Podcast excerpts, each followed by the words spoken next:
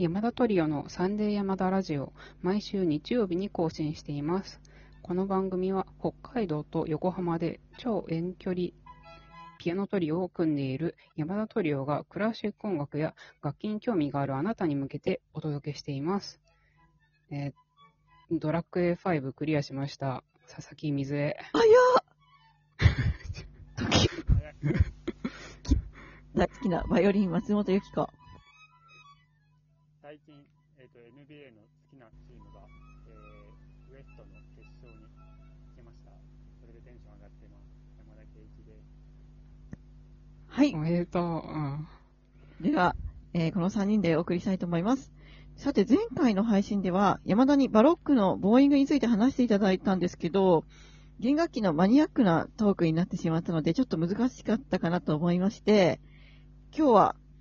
作曲家のハイドンについてコンシェルジュに話してもらおうと思います。よろしくお願いします。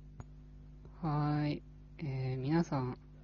フランツ・ヨーゼフ・ハイドンっていう作曲家はご存知でしょうか？えこれまでは私たちも、あ、知ってますね、もちろん。これまで私たちのトークでも、まあ、時々ハイドンの名前は取り上げてて、例えば、モーツァルトとハイドンの違いだったかな、タイトル。の回とかでは、では山田がハイドンのあの音楽の形式を確立させたとか、そういう解説なんかもしてたんですけど、あの、その、かの有名なモーツァルトとか、ベートーベンにもすごい影響を与えた作曲家なんですね、ハイドンっていうのは。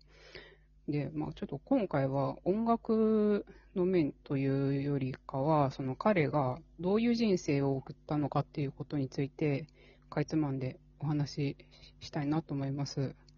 えっと、まず、生まれからなんですけど、えっと、1732年の3月31日に、オーストリアのローラウっていう村で生まれます。で、お父さんがですね、車大工だったんですけど、あ車大工っていうのは、あの今の車みたいなのじゃなくて、もちろん、あの馬車とか、あっちの方ですね。で、そのお父さんが、音楽がすごい大好きで、あの、ハープが弾けたんですね。で、それを伴奏に家族で一緒によく歌ってたみたいなんです。で、そのハイドンがですね、かなり声が綺麗だったみたいで、へその美声がこの近隣で有名になっていくんですね。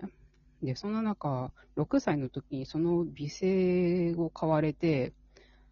ハインブルクの教会学校に行くことになります。で、その学校の校長兼合唱楽団を、あ、ごめんなさい、合唱学長を務めてたのが、ハイドのおじさんにあたる人で、まあ、その学校に入って、楽器の奏法なんかも学んでいくことになるんですよね。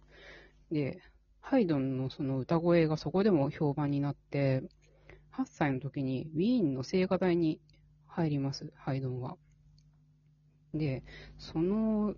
う本当に多分、そのハイドンの声が綺麗だったと思うんですけど、その美声を買われてカストラートになることを勧められるんですね。え、カストラートってさ、あの、あれを取っちゃうみたいな。そうよ、そうな。宦官じゃないけど。あ、まあ、それですよ。その、まあ、ちょっとあんまり詳しくない人のために説明すると、カストラート、これ、ちょっと男性はちょっとこう、辛い話かもしれないんですけど、あの、カストラートっていうのは、虚勢をして、声変わりを止めて、その、高い音域を出せるようにする男性歌手のことで、当時のヨーロッパではそういう、まあ、文化っていうか職業があったんですね。まあ、今はもちろんありませんよ。もうありませんね。で、その、ハイドンはですね、そのカストラートになるのを拒否して、で、編成がきっかけで10年ぐらいでその聖歌隊はね、解雇になります。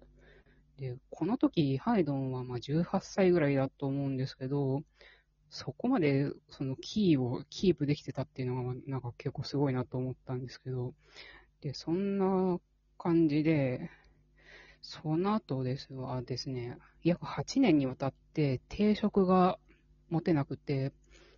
教会で歌を歌ったりとか、楽器、まあ、バイオリンとか、まあ、チェンバロですかね、を弾く仕事をしたりとか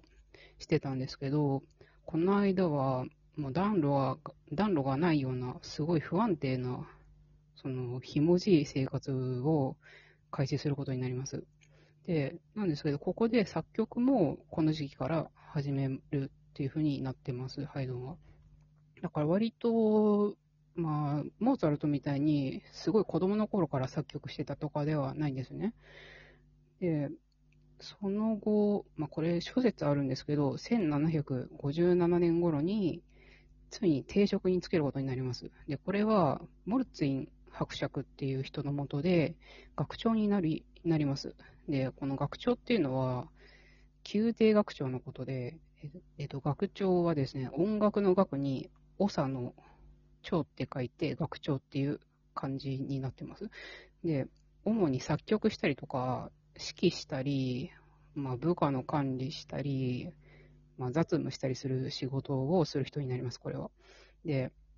ここで、ハイドン就職おめでとうっていうことを言いたいところなんですけど、このモルティン伯爵はですね、浪費癖がすごい激しくて、楽団がね、すぐ解散になっちゃうんですね。で、これ、いつの時代も上司が有能じゃないと僕は苦労するっていうのが、まあ見られるんですけど、なんですこの時期に作曲した曲をですね、幸運なことに気に入ってくれた人がいて、その人がニコラウス・エステルハージ公爵っていう人なんですね。で、この人がハンガリーの大貴族だったんです。で、そんなこんなですね、この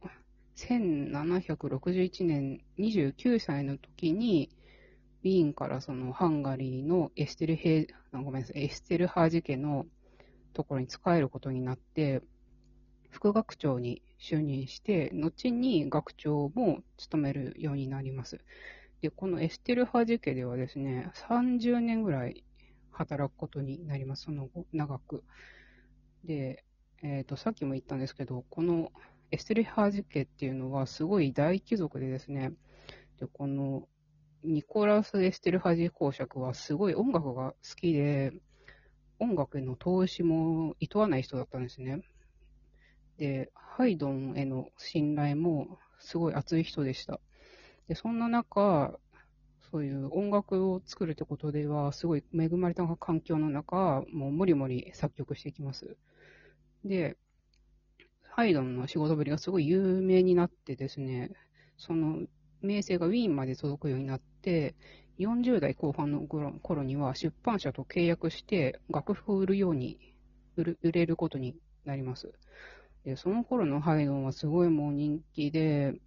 ハイドの名前を語って楽譜販売されちゃったりとか、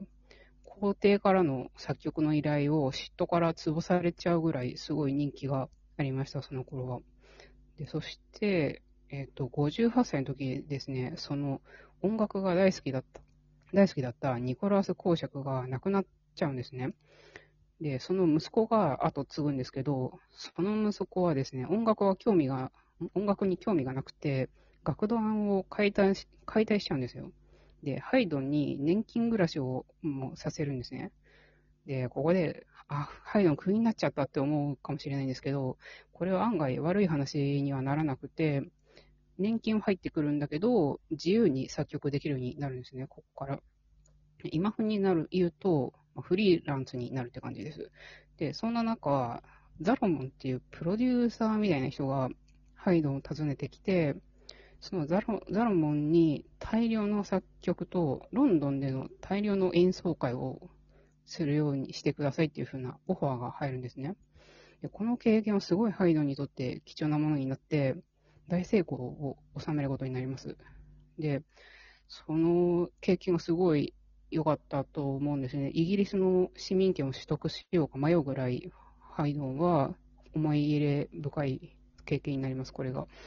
で、そのロンドンに滞在している中ですね、またこのエステルハージ家から手紙が届くんですよ。で、さっきの、あの、音楽に興味がなかった公爵がですね、たった4年で亡くなっちゃって、その次をついた公爵から、また楽団を再結成するから、また学長になってくれっていう依頼が来るんですね。で、それを受けて、再び、まあ、学長として、エステル・ハージ家に使えることになって、で、新しい公職はですね、教会音楽がすごい好きだったので、ミサ曲とか、オラトリアなんかを、オラトリオですね、あのなんかを多く作曲することになります。で、まあちょっとこう、話ちょっと飛んじゃうんですけど、あの、時間ちょっと長くなってきちゃったんで、あの、ハイドの最後はですね、ちょっと、うん、悲しいというか、あの、ナポレオン軍の侵略の中、あの、亡くなるっていう、これ、去年1869年の77歳で亡くなりましたっていう、こんな人生になってます。